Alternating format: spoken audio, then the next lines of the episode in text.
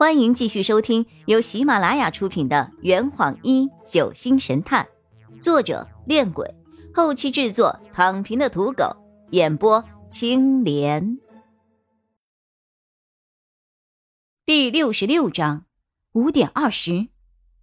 我曾戴着手套将这面挂钟取下来，做过细致的检查。我发现挂钟被擦拭的很干净。几乎没有一丝的灰尘，这合理吗？实际上，只要有人碰这面挂钟，不管有没有擦拭过灰尘，它都会变得不合理。因为长时间挂在墙上的钟表，它的上方会堆积很多的灰尘，近期触碰它的人很容易在上面留下痕迹的。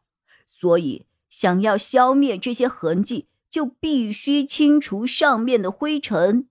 然而，长期没有碰过的钟表，又怎么可能一点灰尘都不沾呢？所以，无论清不清理，只要在这面钟上做过手脚，就一定会留下破绽的。这就是罗卡定律。千鹤笑了。凡是走过必留下痕迹，对吗？Yes。子欣开了口。那难道就没有可能是有人发现了挂钟停走，把它拿下来再换电池吗？小姐，请你再用心的看看这面钟，看看钟面上的指针。洛佩指了指墙上的挂钟。有哪个人在换完电池之后会不调整好时间呢？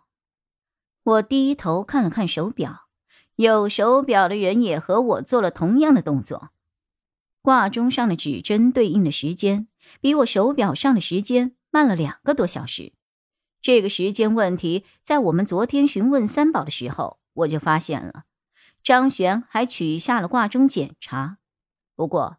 他并没有调整过上面的时间。这面挂钟停走之后，你们有谁给他上过电池吗？在座的人纷纷摇头，都没有，是吗？洛佩的嘴角勾起了一丝不易让人察觉的弧度。没有人承认是对的，呵呵。如果有人认了，那就是不打自招，承认自己是凶手了。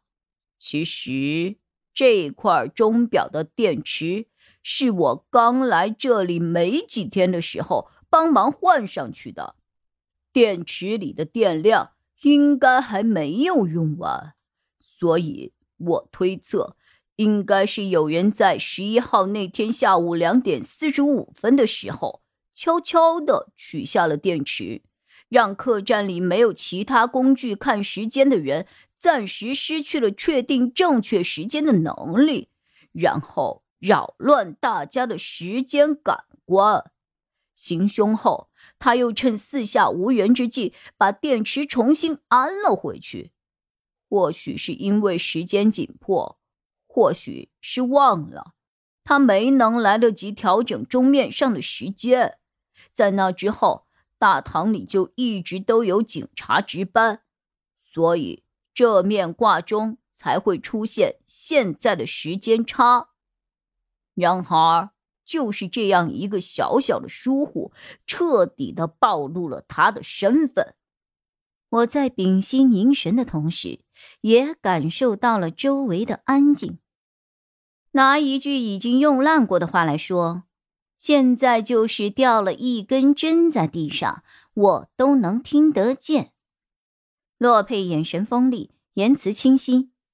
如果说凶手在十一号下午两点四十分卸下了挂钟上的电池，后来又偷摸着安上去，没有调整时间的话，我们就能够根据挂钟上的时间差，推测出凶手重新给他装上电池的时间。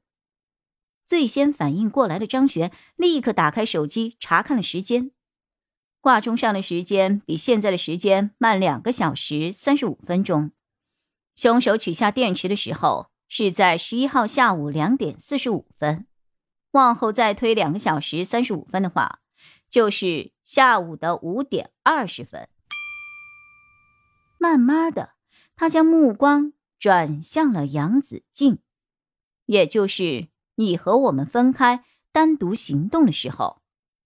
杨子静握紧了双拳，眼神空洞的僵在了原地。洛佩一字一句道：“杨子敬先生，你就是真正的凶手。”现场一片哗然。坐在杨子敬身边的韩辉立刻将丁思琴给拉了开，其他人也纷纷后退了一步。整个大堂以杨子敬为中心，空开了一个圆圈。此时，距离杨子敬最近的人是包凯。他已经摆开了姿态，随时准备冲上去将杨子静拿下。